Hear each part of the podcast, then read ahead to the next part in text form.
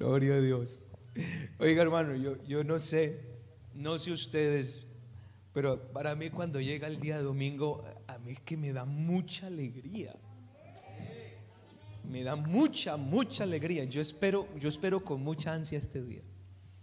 De hecho, alguno me, me preguntó en una ocasión, pastor, ¿usted no le da miedo predicar? Claro, uno siempre siente temor, pero es que a mí me gusta. Al que le gusta le sabe, ¿cierto? Se nota que me gusta predicar. Hermanos, a mí me gusta eh, no que usted se conmueva, sino que usted entienda la palabra. A veces tenemos malos creyentes precisamente porque no comprenden la palabra. Qué bueno que de acá salgamos edificados por la palabra de Dios. Hoy quiero hacer dos cosas. Hoy quiero enseñarles y quiero predicarles. Quiero, hermanos, que hablemos acerca de los dones en la iglesia, la segunda parte. Yo, yo no sé si recuerdan que la semana pasada les expliqué un poco tocante a este tema de los dones. Fue la parte introductoria. Si usted no, no escuchó la enseñanza, usted tiene donde escucharla. En, en nuestro canal de YouTube lo encuentra. Ahí está grabada. O si no, por la plataforma Spotify también la puede escuchar en audio. Para que no, no se vaya a perder y entienda que esto es la continuación. Eh, les explicaba yo la semana pasada que hay dos tipos de dones que Dios le ha dado a la iglesia en cuanto a habilidades que son los dones de servicio que hablamos la semana pasada de ellos, y los dones espirituales, que son los que comenzaremos a hablar hoy, y nos vamos a tardar varias semanas hablando de estos, porque tienen un poquito más de, de complejidad. Cuando se hace una intervención quirúrgica, en el quirófano hay una mesa, en España se conoce como la mesa de mayo en la que están todos los instrumentos que el cirujano va a necesitar para realizar la operación. Y están colocados en el orden respectivo en el que serán utilizados durante la intervención. Usted y yo como, disculpe la expresión, ignorantes del tema, porque el, el ignorante es una persona que no sabe, para nosotros solamente existe el bisturí y las gasas, poco más. Para el que sepa un poquito más, pues ya ya sabe que hay muchas herramientas en esa mesa. Cada instrumento tiene una función específica y está puesto en aquella mesa a disposición del cirujano para que él lo utilice en el momento que sea necesario. Usted entonces ubíquese en, en el quirófano a los que han sido intervenidos alguna vez usted entra al quirófano y usted ve todo ese poco de herramientas que tienen ahí. Ya luego es que lo cedan a uno y lo, lo privaron. Pero eh, uno se da cuenta que cada cosa, eso es una ceremonia y todo, hermanos. La lavada de manos. Mi esposa estudió medicina y estuvo en, varias intervenciones quirúrgicas. Eso es, eso es tremendo. Y me llama la atención que eso no es con, con cualquier cosita que, hacen la operación. Para cada eh, fragmento de la operación hay instrumentos propios que son los, los, los indicados para utilizar. Y de hecho están colocados en el orden en el que, en el que van a ser utilizados. Todos son distintos pero indispensables. Vamos aquí. Esto fue lo que el apóstol le dijo a la iglesia en Corinto. Yo no quiero que ignoren que de alguna manera en esta primera carta encontramos la orientación del apóstol Pablo a una iglesia que era la iglesia en Corinto. Esta semana les hablé de Corinto, los hermanos que vinieron al culto de oración. Y es una carta, esta es precisamente el capítulo 12, 13 y 14. El apóstol les está hablando de cómo usar los dones espirituales. Los dones, como les hablaba la semana pasada en este contexto, habla de habilidades para operar en cierto ámbito. Están los dones eh, de servicio, y luego están estos que el apóstol los llama dones espirituales. Entonces, eh, eh, se hace alusión y se hace un llamado a que la iglesia no ignore acerca de esto. ¿Por qué? Porque es posible ser cristiano y vivir desconociendo esto. Es posible, por eso les dice a los hermanos, no lo ignoren, porque la iglesia en Corinto, aunque se manifestaban los dones, ellos ignoraban lo que tenía que ver con las habilidades o los dones espirituales y eso los convertía en una iglesia inmadura. La palabra del Señor nos está haciendo un llamado a salir de la ignorancia. Amén. Y la manera de salir de la ignorancia es adquiriendo conocimiento sobre los dones espirituales. Por eso les hablaba yo de la mesita de quirófano. Haga de cuenta que similares los dones que Dios le ha dado a la iglesia para operar. Entonces se hace necesario salir de esa ignorancia mediante el conocimiento. Ignorar este tema es cuando la iglesia desconoce aspectos del mundo espiritual. Y eso empuja al creyente a vivir un cristianismo sin la influencia y sin la operación del Espíritu Santo. Entonces, hermanos, si nosotros quitamos la operación del Espíritu Santo de la iglesia, ¿qué le queda a la iglesia? Es dejarla como desnuda, es dejarla sin poder, sin efectividad, sin protección. No podemos llegar a un punto de pensar de que este tema de los dones espirituales es algo irrelevante o innecesario o que podamos prescindir de ello. Es tan importante y tan necesario como el oxígeno para los pulmones, porque hablamos de la operación misma del Espíritu de Dios en la iglesia y a través de la iglesia. O sea que es un tema realmente serio. Me puse a pensar en que Pablo le dijo, no quiero que ignoren. Entonces hoy no les voy a hablar como tal cómo funcionan esos dones, cada uno, como lo quise la semana pasada, porque lo primero que vamos a hablar es qué es lo que ignoramos nosotros acerca de los dones espirituales. ¿Qué es lo que ignoramos? Y lo primero, nosotros ignoramos varios aspectos espirituales. Varios. Ignoramos hablando de no tenemos presente desconocemos algunos aspectos espirituales. La segunda carta a los Corintios capítulo 10 dice el versículo 3.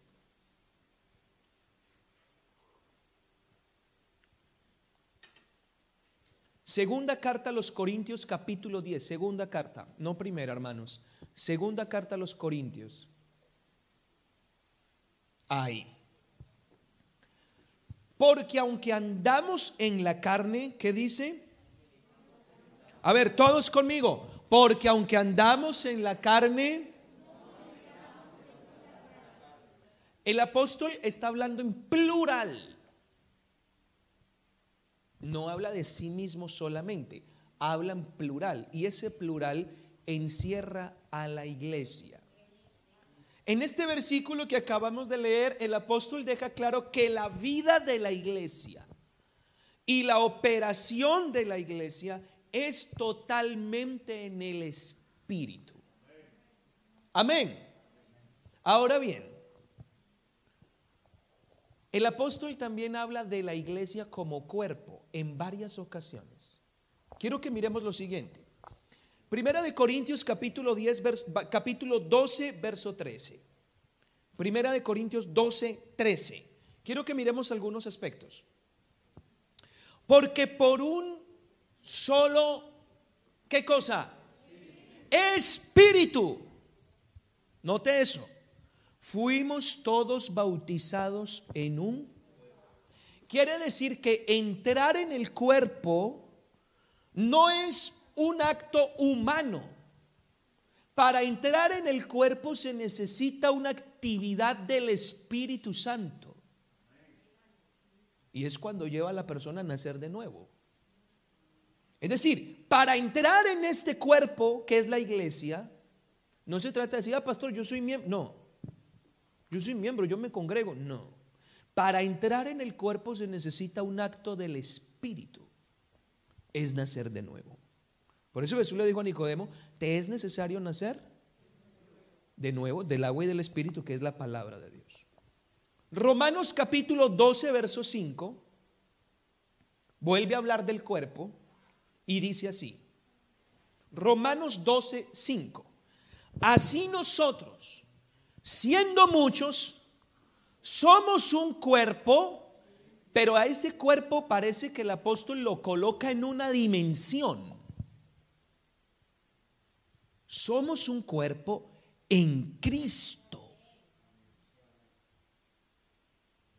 A ver, utilizo la palabra dimensión no como diciendo que Cristo es una dimensión, es una manera de hablar, de que es una dimensión espiritual. Colosenses capítulo 3, verso 15.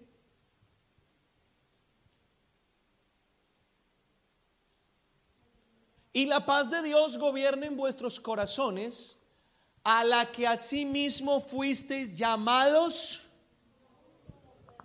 Participar del cuerpo es el resultado de aceptar el llamado de la salvación por medio del Evangelio de Cristo. Amén. Ahora, este cuerpo tiene identidad propia. Cristo, Jesús es la cabeza de este cuerpo. Primera de Corintios 12, 27. No es un cuerpo sin cabeza, es un cuerpo que tiene una identidad. Vosotros pues, díganlo conmigo, sois el cuerpo. Que eso quede claro. Vosotros pues sois el cuerpo de Cristo. Amén. Colosenses 1:18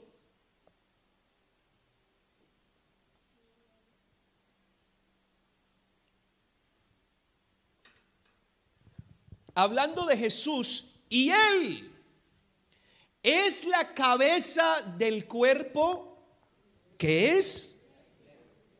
Mire que en cada uno de estos textos que acabamos de leer no nos habla de ningún cuerpo humano. Por el Espíritu entramos al cuerpo. El cuerpo, somos un cuerpo en Cristo, llamados para ser parte de un cuerpo. Vosotros sois el cuerpo de y Él es la cabeza del cuerpo. O sea que no se está hablando de ningún cuerpo físico, ni de un cuerpo humano. Se habla de un cuerpo espiritual. Amén. La iglesia es un cuerpo. Vamos a repetir eso. La iglesia es un cuerpo Ahora, la pregunta es ¿por qué? ¿Por qué es el cuerpo de Cristo, hermanos? Cuando Cristo se manifestó en carne, fue que comenzaron los milagros, maravillas. Mire usted lo que dice Isaías 52, verso 6 en adelante. Por favor, Isaías 52, verso 6 en adelante. Por tanto, mi pueblo sabrá mi nombre por esta causa en aquel día. ¿Cuándo lo vas a ver? Cuando yo mismo que hablo, ahí habla de una manifestación corporal. Mire lo que dice el verso siguiente. Cuán hermosos son sobre los montes los pies del que trae buenas nuevas, del que anuncia la paz, del que trae nuevas del bien, del que publica salvación y del que dice así tu Dios reina. Verso siguiente. El siguiente. Y se me perdió ese versículo. Verso siguiente, hermanos, por favor. Ay, se me perdió este muchacho. Permítame un momentico que eso es.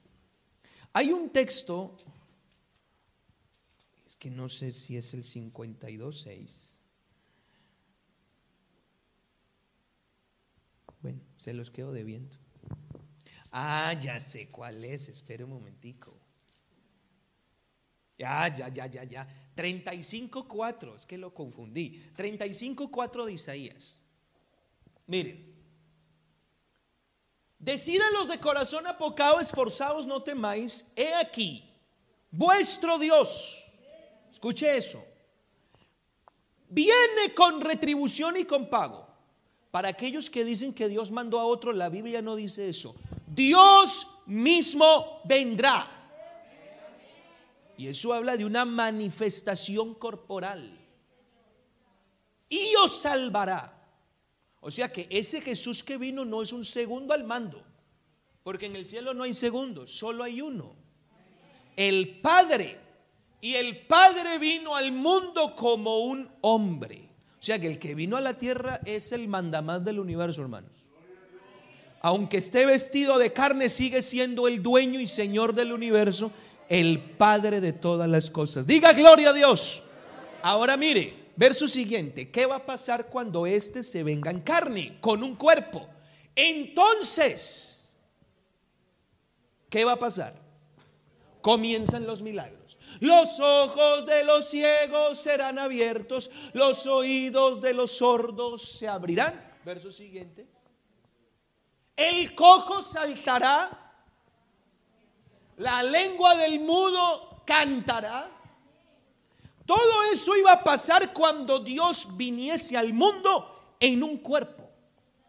¿Verdad? Pero resulta que Jesucristo ascendió. Se fue. ¿Verdad? Quiere decir que Él físicamente no está presente. Tú no lo puedes ver.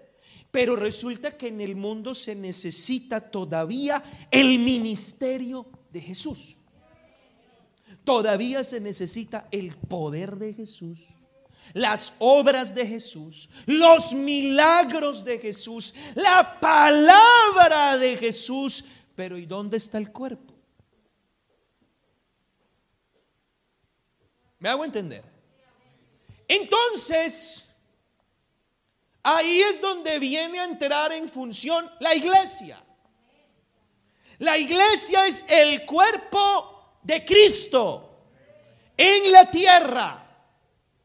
Un cuerpo espiritual por el cual Cristo todavía sigue ministrando al mundo. ¿Siguen habiendo milagros, sí o no? Por medio del cuerpo. O no dice la Biblia, no lo cantamos ahorita, bajo la sombra de Pedro se sanaban los enfermos. No era la sombra Dios sanaba a través del cuerpo. Los demonios siguen echándose fuera, pero es Jesús quien los echa. O sea que la presencia de la iglesia en la tierra es la presencia de Jesús. Por eso el que estemos aquí indica que Jesús está aquí. ¿Dónde está el cuerpo? Está la cabeza. Diga gloria a Dios. Esto no lo podemos ignorar, hermanos. Porque ignorar que la iglesia es un cuerpo espiritual puede llevarnos a funcionar solo de manera humana. Ese es el peligro. Las denominaciones cristianas de hoy en día se preocupan por ser perfeccionistas en muchas cosas humanas materiales dar las mejores atenciones, tener las mejores instalaciones, dar los mejores cuidados, los mejores apoyos a las familias. Todo eso es bueno, pero el problema es que carecen de capacidad para operar en el espíritu. Y la iglesia tiene la facultad de operar en el mundo espiritual si la iglesia olvida que es un cuerpo espiritual, nos vamos a enfocar a hacerlo humano. Que de nada malo tiene. Vaya, reparta una ayudita ya. Vaya, ayude al enfermo. Visite al huérfano. Eh, todo eso hay que hacerlo. Pero el cuerpo de Cristo está para hacer las obras espirituales. Amén, mis hermanos. Ay, pastor, pero es que ustedes aquí no tienen colegios, gracias a Dios, cuando los lleguemos a fundar.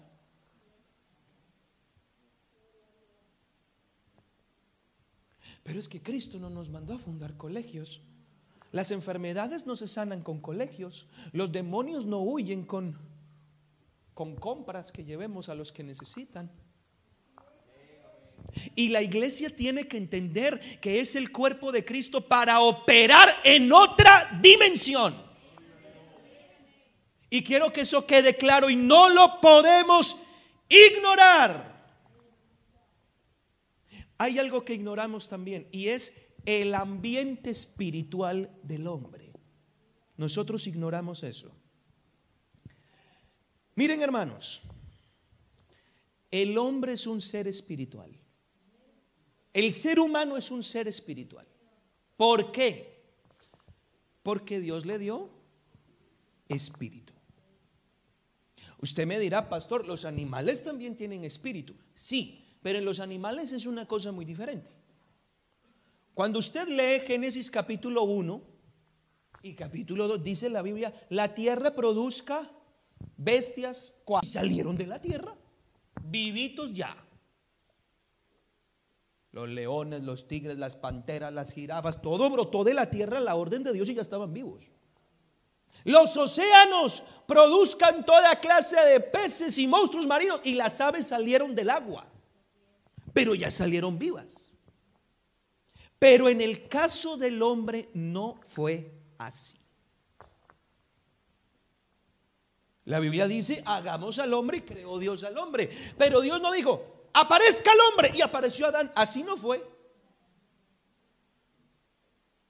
El espíritu en un animal es el simple hálito de vida, pero el espíritu en el ser humano es distinto.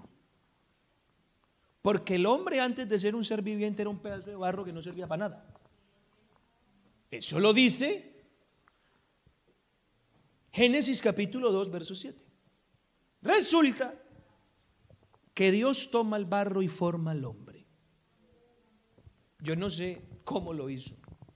A mí me gusta pensar como si fuera plastilina, Dios lo coge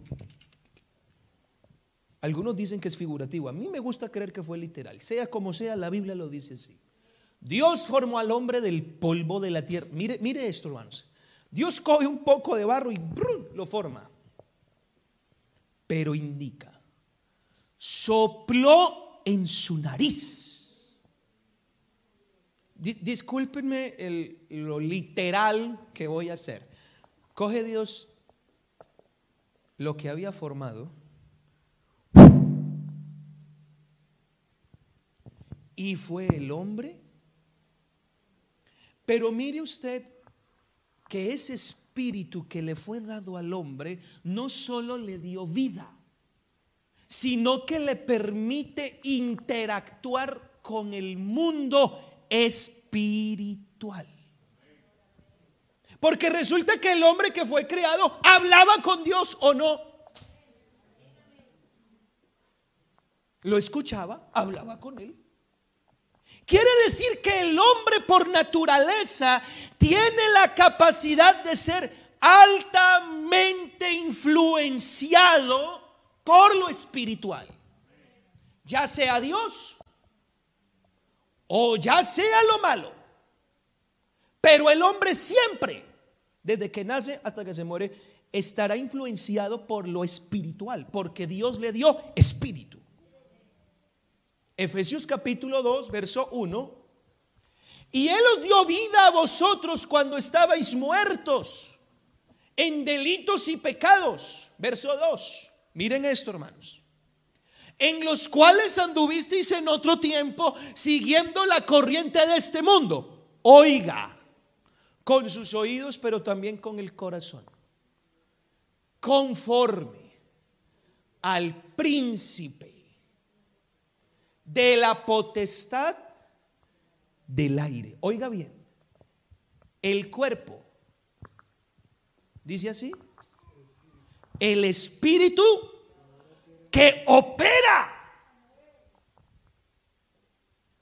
Quiere decir que todo lo que una persona hace en su vida, con su cuerpo, es producto de una influencia espiritual.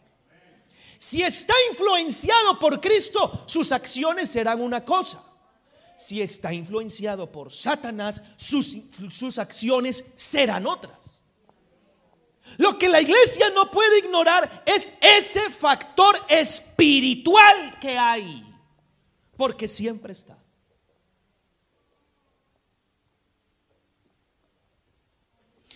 El problema, hermanos, que vive la iglesia es que nos hemos acomodado demasiado al mundo material y tangible. Y esto nos lleva a ignorar las influencias espirituales que atan, dominan, esclavizan y provocan tantas situaciones negativas en el hombre. ¿A qué conlleva esto? Que ignoremos eso, que ahora queremos resolver cada situación que aparece con los métodos humanos, porque ignoramos el mundo espiritual. Y la iglesia corre ese riesgo. Y, y, casi como que veo al apóstol Pablo por allá revolcarse en la tumba, pegándole un grito a la iglesia del siglo XXI. No ignoren, hermanos.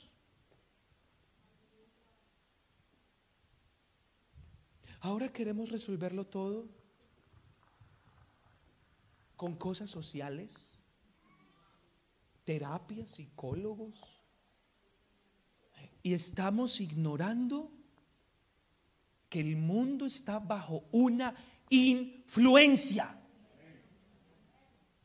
Pero que el cuerpo de Cristo tiene otra influencia. Y el cuerpo de Cristo está puesto en la tierra, la cual es la iglesia, para operar en ese mundo. Alabado sea Jesús el Señor. Alguien diga gloria a Dios.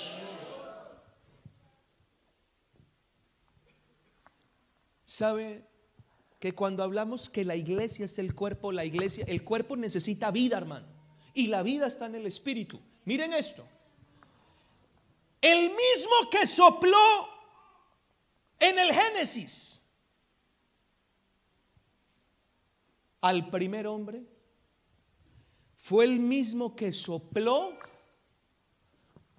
al cuerpo. Miren esto, hermanos. Juan capítulo 20, verso 22. Jesús acaba de resucitar de entre los muertos y se le aparece a sus discípulos. Y mire esto. Y habiendo dicho esto, ¿qué dice? El mismo que sopló allá es el mismo que sopla el cuerpo llamado iglesia. Y la vida de la iglesia es recibir Yo reprendo en el nombre de Jesús esa mentalidad que dice que no es necesario recibir el Espíritu Santo. La vida del cuerpo está en el Espíritu Santo. Hay que recibir el Espíritu Santo. Jesús sopló y dijo, recibid. Hechos capítulo 2, verso 2. Miren esto. Ese fue el día en que el soplo le entró al cuerpo. Y de repente, vi, viento recio, ¿qué? Aleluya. Así que el cuerpo obtiene vida cuando el Espíritu Santo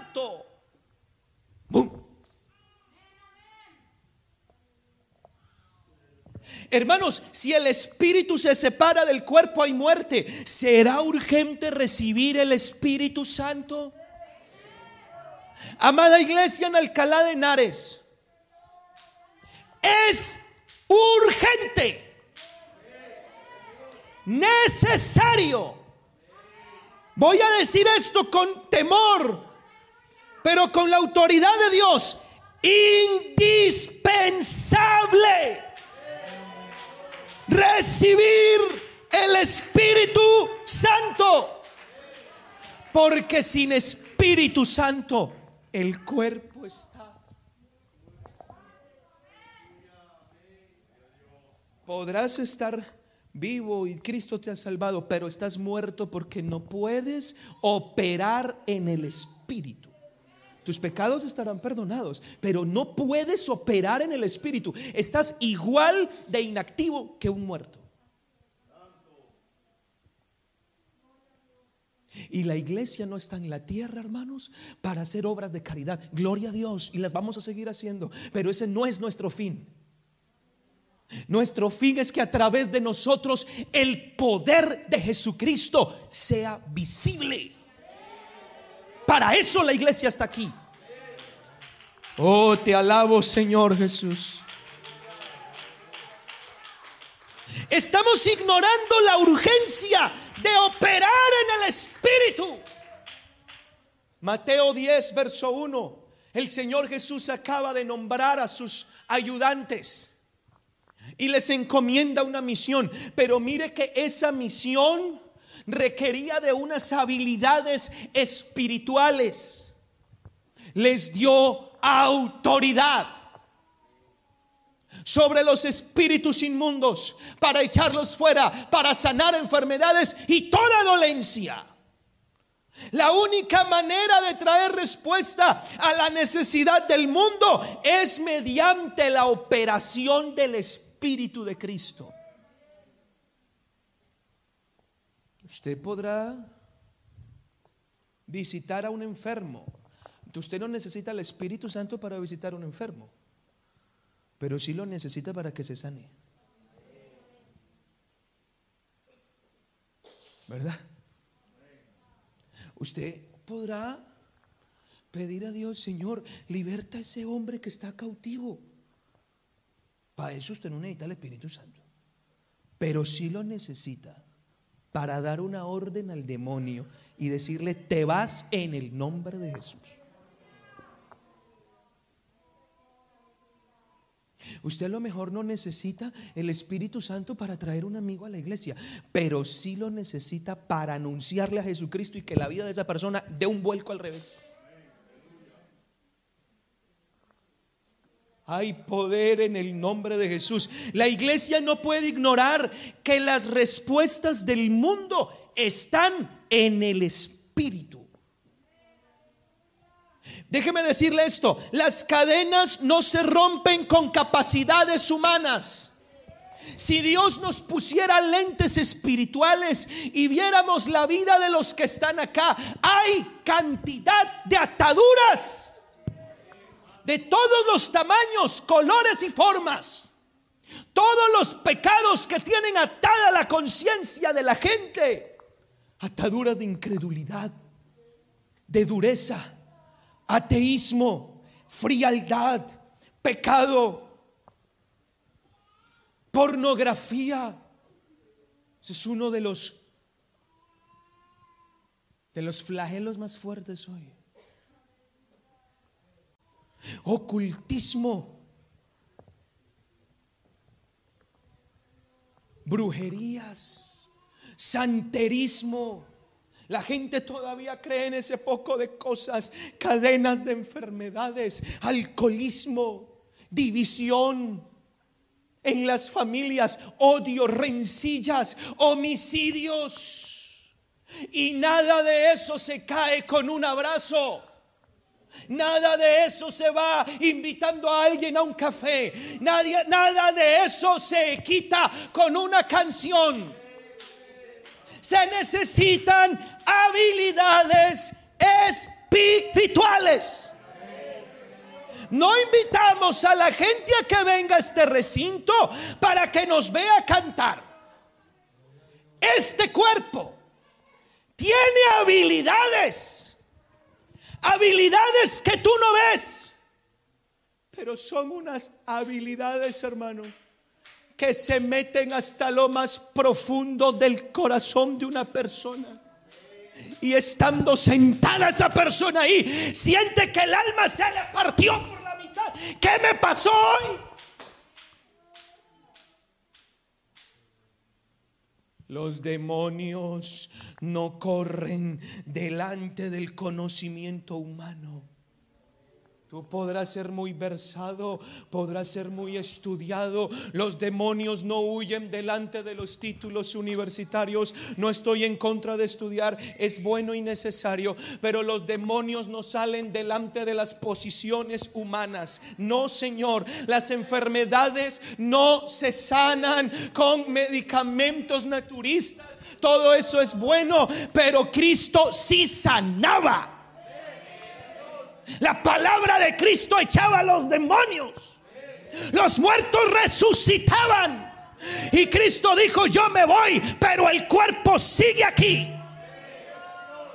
Así que todavía, y déjeme decirle a alguien que vino o atado o enfermo, Jesús está aquí, porque su cuerpo está aquí y su espíritu todavía opera. Dele aplausos al Señor esta mañana.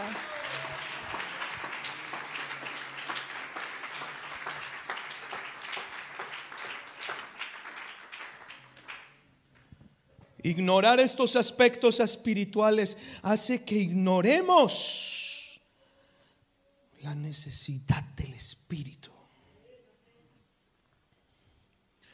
Estamos ignorando lo que son los dones espirituales. Y aquí, hermano, de verdad, hoy me pasó algo lindo. Esta mañana, en mi oración privada, le dije, Señor, le fui muy concreto. Ministranos hoy mediante la alabanza. Tócanos. Cuando entré, créame hermano, que sentí la presencia de Dios. Por mí fuera me hubiera quedado un rato más cantando. usted sabe que no todo el mundo piensa como uno.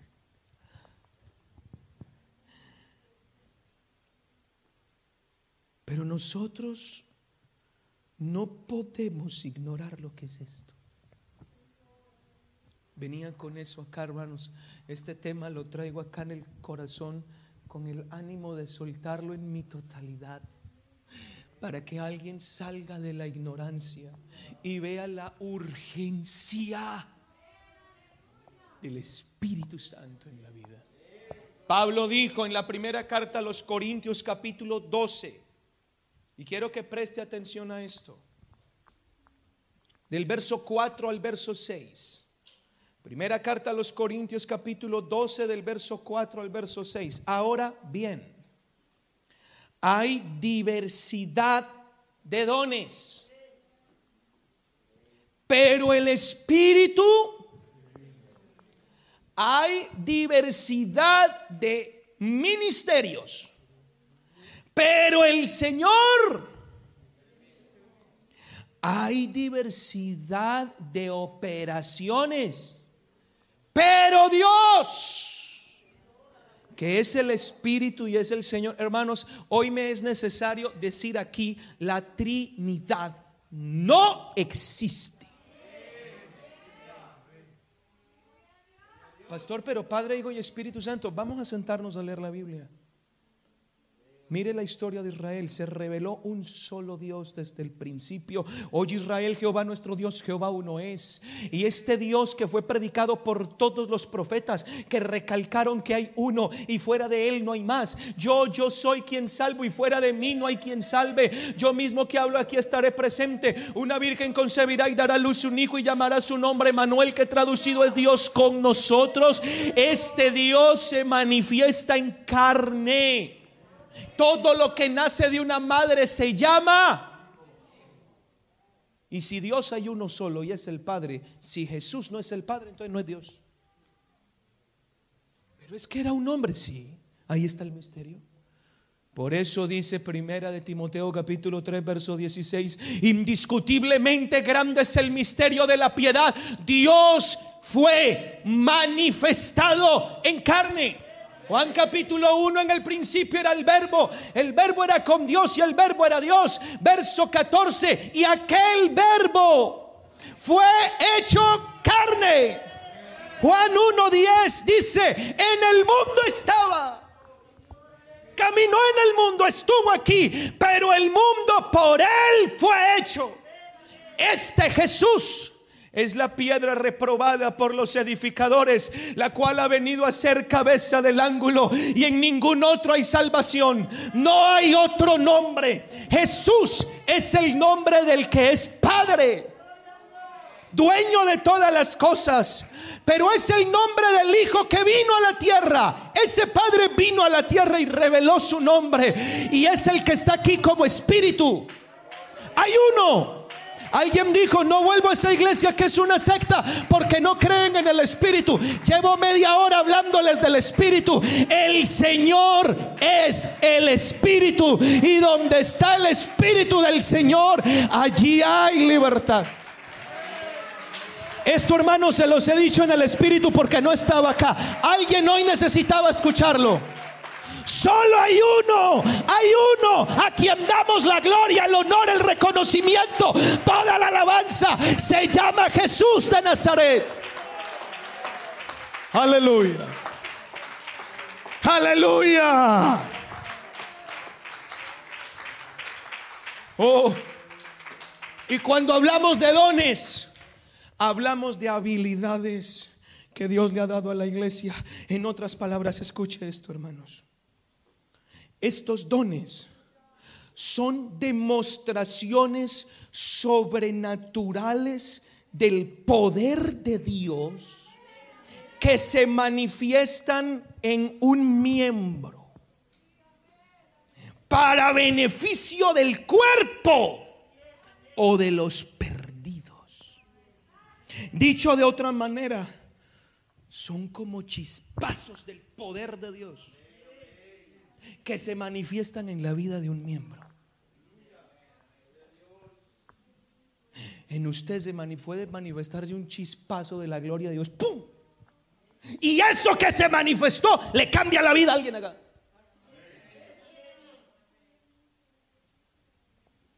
Gloria a Dios. Y esos chispazos del poder de Dios pueden fluir a través de su boca o de sus manos o de su sola presencia. Dígame usted qué demonio sale con la presencia de un hombre. Los demonios no le tienen miedo al hombre. Los demonios únicamente le tienen temor a Jesucristo.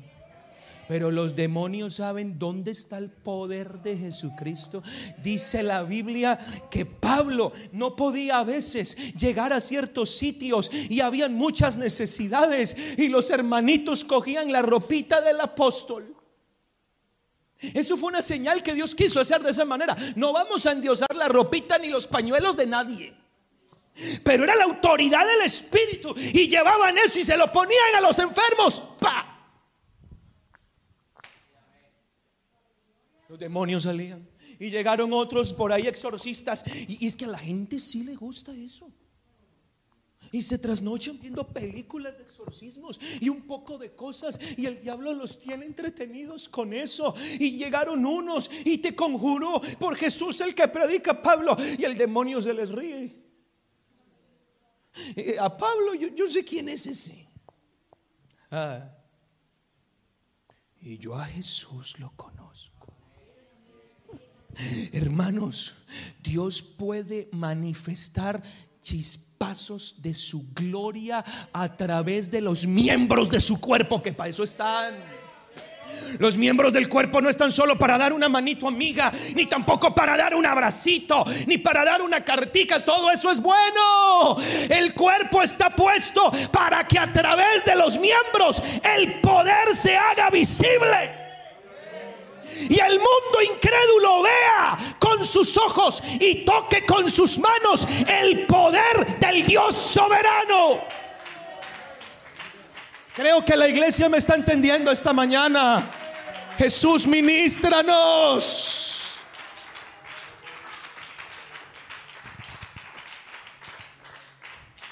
Oh hermano, esto es maravilloso.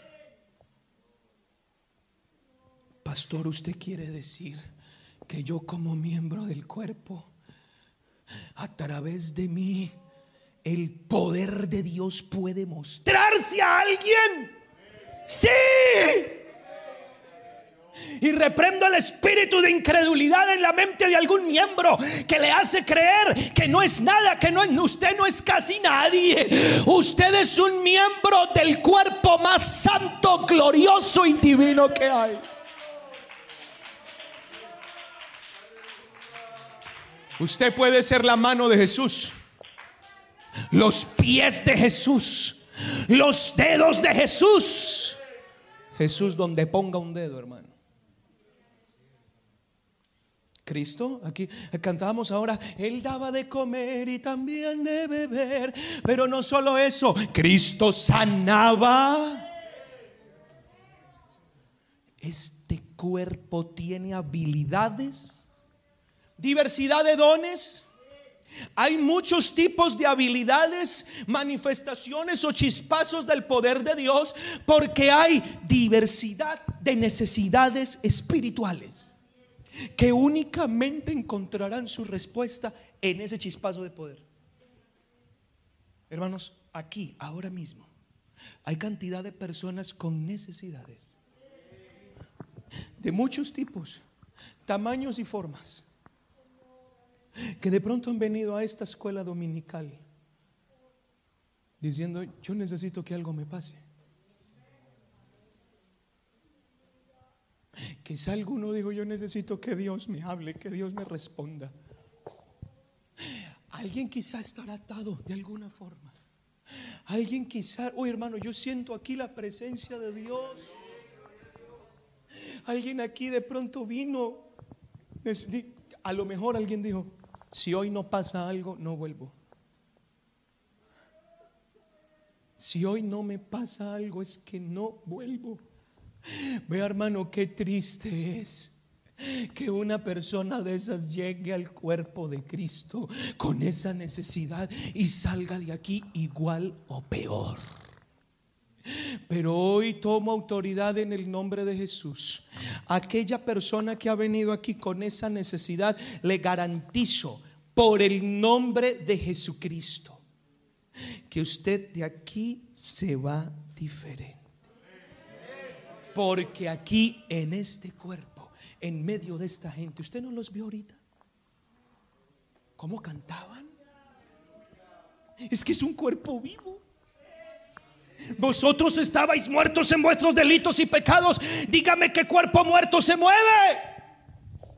Pero el cuerpo de Cristo es un cuerpo vivo que siente, que percibe, el toque, siente cuando Dios aparece. A lo mejor tú miras a los lados y dices, pero ¿qué sentirá ese pastor que se puso a bailar con un trompo? ¿Qué sé qué le pasó a ese hermano que está cantando de esa manera? ¿Y qué es lo que ocurre acá? Es en este cuerpo se mueve un espíritu. Este cuerpo tiene sensores especiales que captan la presencia del Espíritu, atrapan la presencia del Espíritu. Sabe dónde Dios se mueve, dónde Dios está.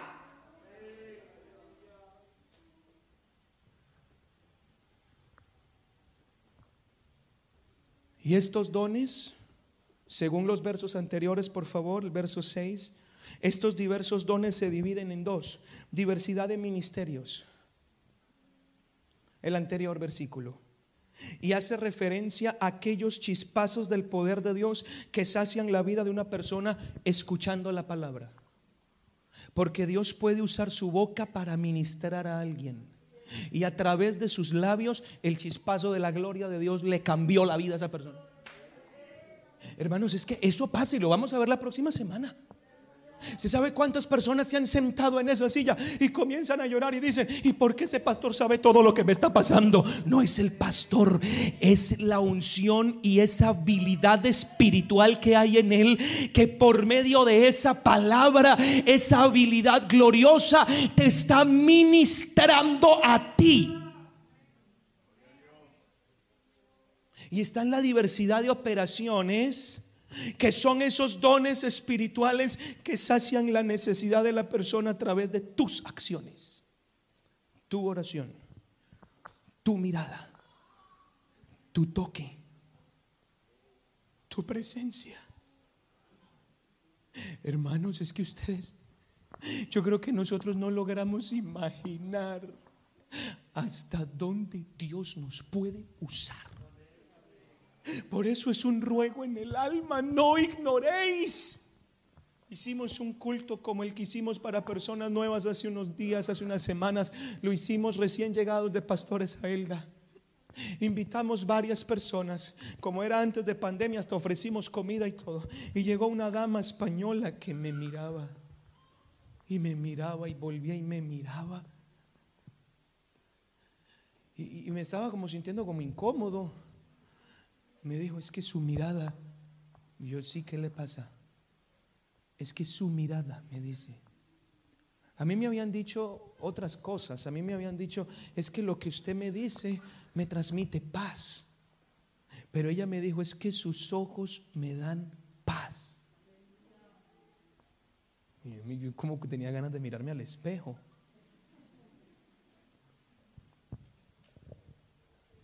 Estaba pensando ayer ¿Cuántas cosas la gente que está a su alrededor ve o siente cuando nadie hay un miembro del cuerpo?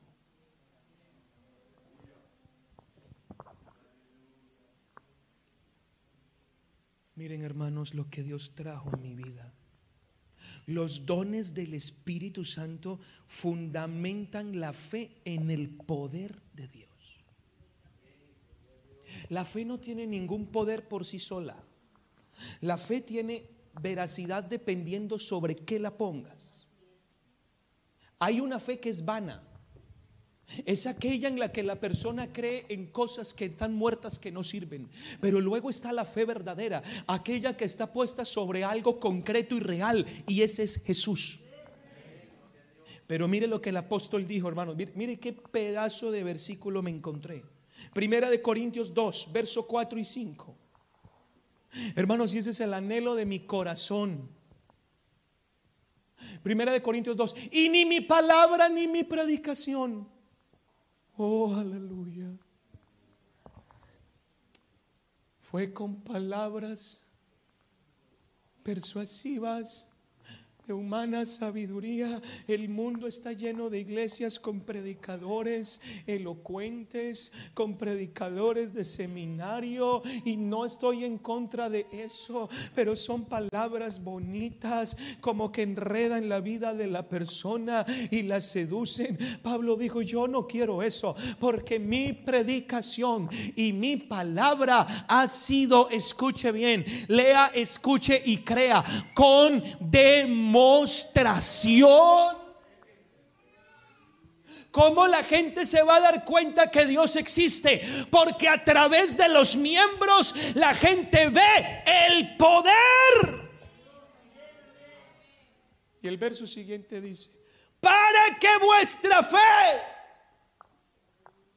porque hay cristianos que ponen la fe en los hombres, porque hay cristianos que se van, que se apartan, porque el fundamento de su fe no está donde tiene que estar, porque no han visto a Cristo operar. Déjenme decirle, Jesús es el mismo. A ver, repito eso, Jesús es el mismo. Ayer, pero también hoy. Jesús es el mismo hoy. Y a través de las habilidades que tiene el cuerpo, el mundo incrédulo va a decir, allí está Dios. Para que vuestra fe no esté fundada en la sabiduría de los hombres, sino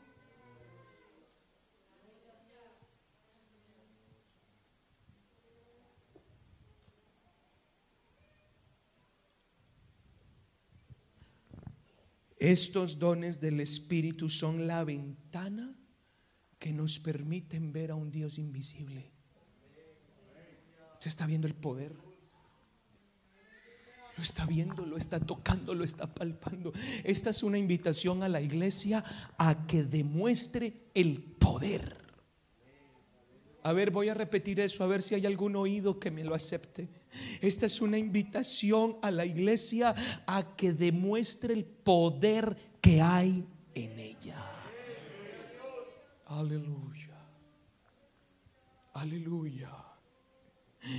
Y lo último que estamos ignorando es lo que nosotros como miembro tenemos que hacer.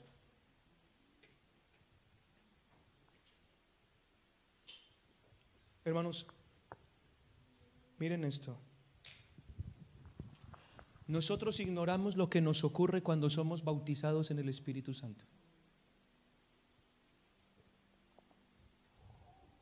Pastor, pero ¿qué es en sí lo que me ocurre? Pues que recibo el Espíritu Santo y hablo en lenguas. No, no solo eso. Es que por eso es el ruego, hermanos. No ignoréis, porque es que si ignoramos no vamos a usar. En el momento en que una persona recibe el Espíritu Santo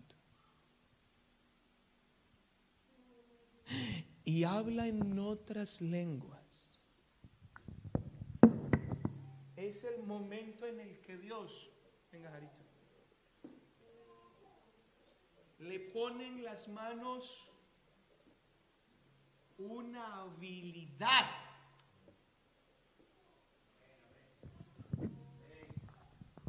Lo dota de una habilidad de poder, por lo menos una. Lo que pasa es que eso tú lo ignoras. Y como lo ignoras, no lo usas. Y como no lo usas, el mundo se muere sin conocer el poder. Pero yo estoy aquí en una reunión de gente poderosa. Voy a repetir eso. Estoy en una reunión con gente poderosa. No lo estoy intentando emocionar. Estoy intentando que abra los ojos y los sentidos espirituales. Decir amén, diga, ahí va, eso es conmigo. Sí. Todo aquel que recibe el don del Espíritu Santo ha sido investido de poder.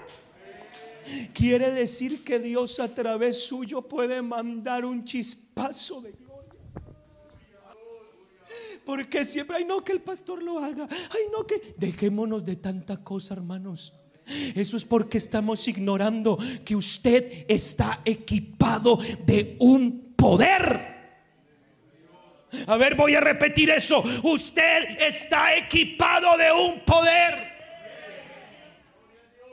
Usted está equipado de un poder, de una habilidad que los demonios sí conocen, que las enfermedades respetan, que las cadenas tiemblan cuando llega el poder que está en usted.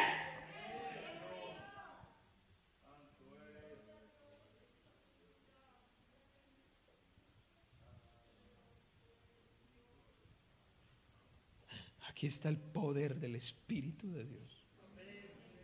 Que tiene ese hombre que cuando habla, que tiene esa mujer cuando se acerca, hay un don.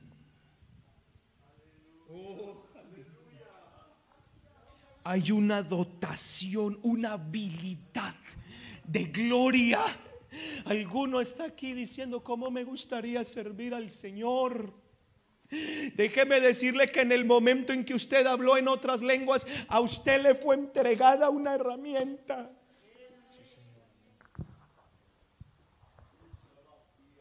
Jesús está aquí. Voy a repetir eso. Y algo le tiene que pasar a una persona que está pidiendo algo en su vida. Si lo cree, algo le puede suceder. Jesús, el Nazareno, el resucitado. Jesús, Jesús, el que nació de María, ese, ese, ese. El que resucitó a Lázaro, el mismo. Ese. El que se levantó de la tumba. Ese. Ese mismito, ese, ese.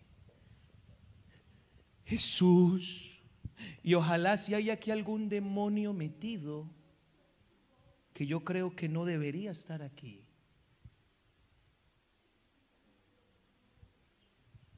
Que un demonio acá no entra. Alguna persona está aquí, pero un demonio aquí no entra. Quiero decirle que Jesús está aquí. Y el tiempo de ese demonio está contado porque hoy se va. Quiero decirle a esa atadura, Jesús está aquí. ¿Y dónde está el Espíritu del Señor? quiero decirle a ese pecado escondido.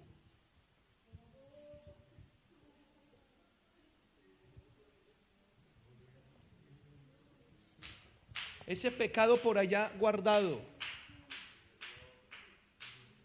Ese pecado por allá oculto debajo de una cama, debajo de quién sabe qué cosa. Quiero decirle, Jesús, el que triunfó sobre el pecado, está aquí. Quiero decirle a aquel que siente que no puede, que no puede ser fiel, aquel que siente que no puede avanzar. Aquel que siente que quiere empezar pero siempre se cae y que lo intenta una y otra. Quiero decirle, Jesús está aquí a ese que está deprimido, a ese que no puede, a ese que quiere abandonar. Quiero decirle, Jesús, Jesús, el Nazareno, Jesús, Jesús, Jesús, Jesús. Está ahí.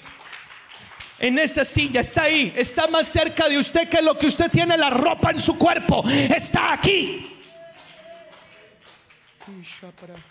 Itamaya, Oshamaya, Itamaya, Ishamabaya, Hasama, Itamaya, Hasamaya,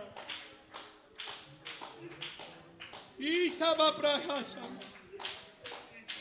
A diferencia de los dones de servicio que son dados porque eres salvo, estos dones son dados cuando recibes el Espíritu Santo. La iglesia no necesita, el mundo no necesita tantas iglesias. Lo que el mundo necesita es el cuerpo de Cristo. Oh, hermano, cuando una persona es llena del poder del Espíritu de Dios, es un problema más para el infierno.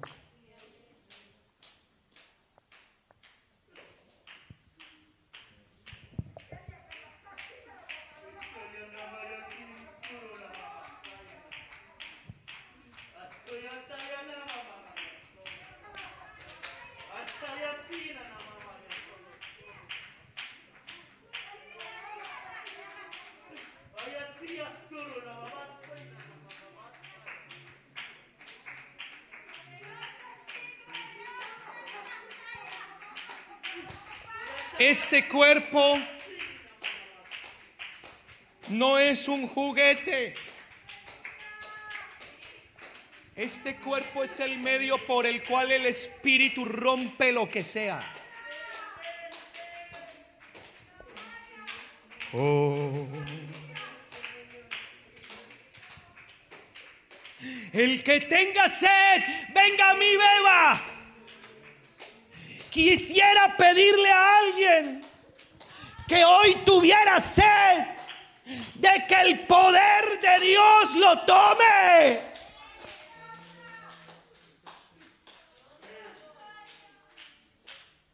Que tenga sed de que el poder de Dios lo envista.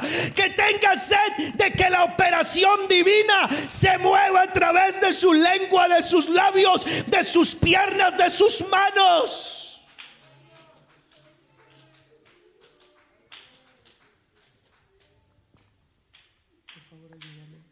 Hermanos, hay un momento solemne aquí. Porque siento que este es un momento como cuando el rey coge a un soldado y le da un cargo y le da una autoridad. Te nombro comandante. Y le pone la espada de un lado a otro. Hoy Dios va a dar habilidades. Hoy hay un arsenal de herramientas de poder. Y alguien que ha creído la palabra.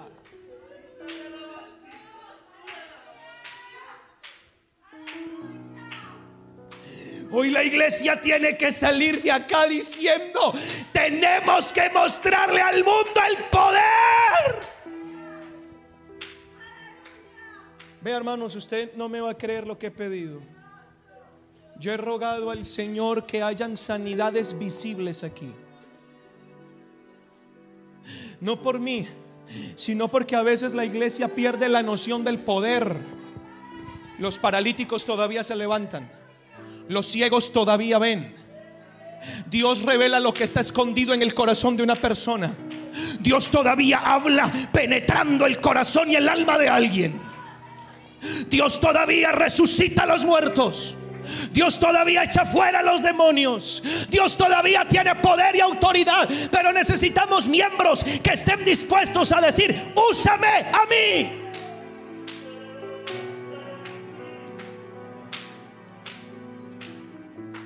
El Espíritu de Dios está acá. Ve hermano, Dios puede llenar a alguien y ese alguien arma una revolución a donde llegue.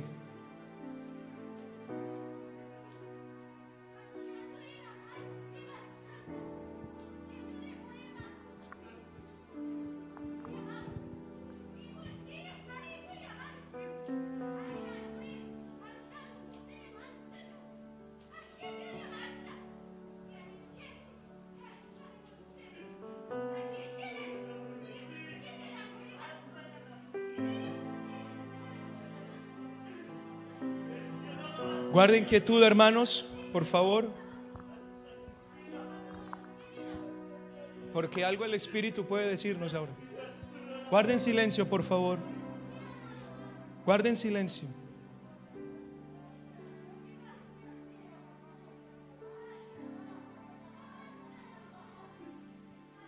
¿Algún hermano lleno del Espíritu Santo puede recibir una interpretación?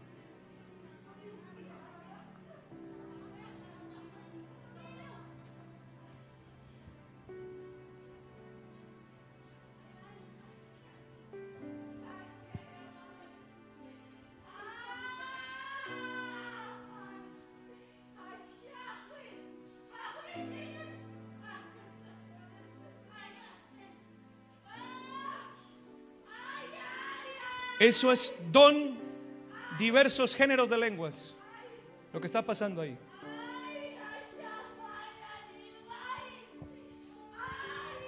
Manifiesta la interpretación en el nombre de Jesús.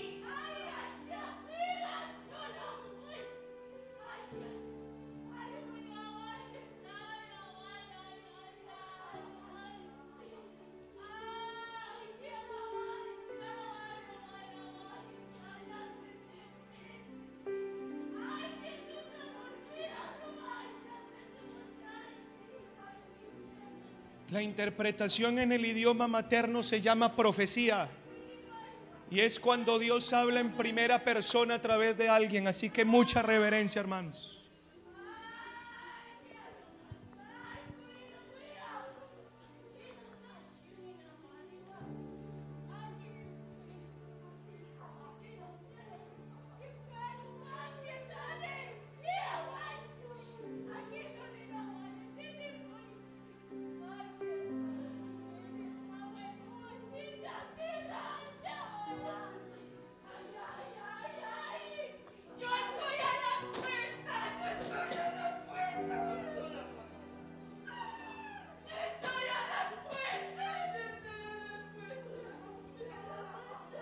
Silencio, hermanos, por favor.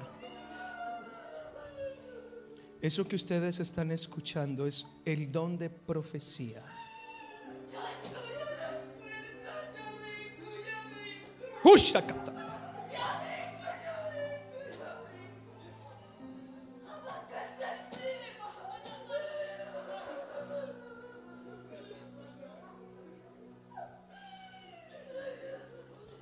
Eso es a lo que me refiero.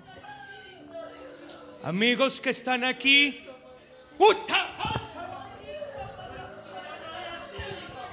Espíritu Santo desciende en esta mañana sobre este lugar.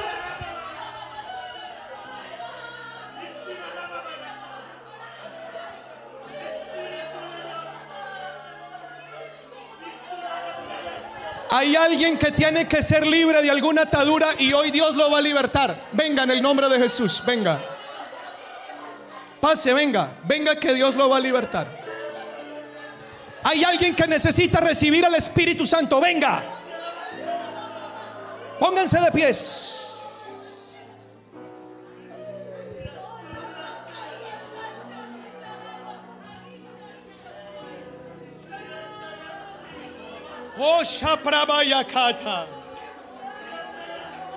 Alguien hoy va a ser lleno del poder del Espíritu Santo. En esta iglesia se ven los dones del Espíritu Santo. Yo estoy a las puertas. Y creo que la iglesia tiene que temer en esta mañana.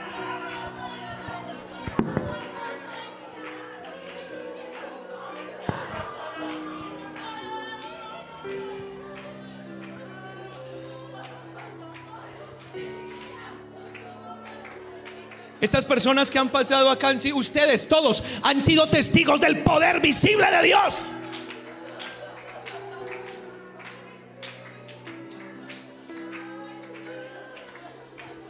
Si alguien ha creído el mensaje, tiene que salir de aquí hablando en otras lenguas. Mire, hermanos, los pecadores se convencen cuando ven el poder.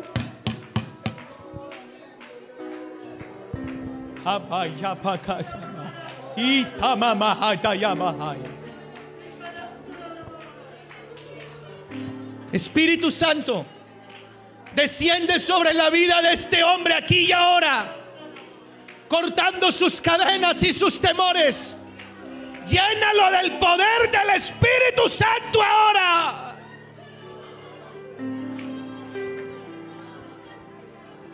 Miembros llenos de poder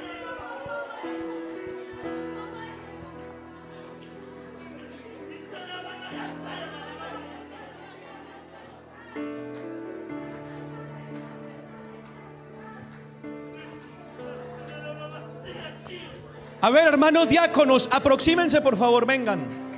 Vengan, hermanos diáconos, llenos del Espíritu Santo. Van a poner las manos acá. El Espíritu Santo también viaja a través del Internet. Pongan las manos, hermanos, en ustedes hay autoridad.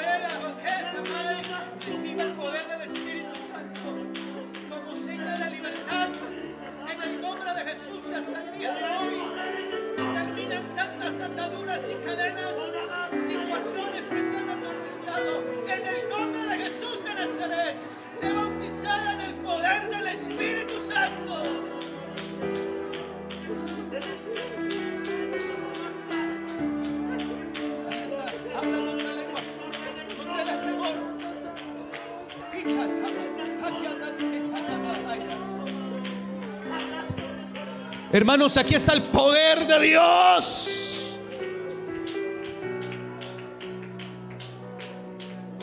Yo estoy a la puerta y llamo. Shatrababa Kaba Ama Ashamaya Ashamaya.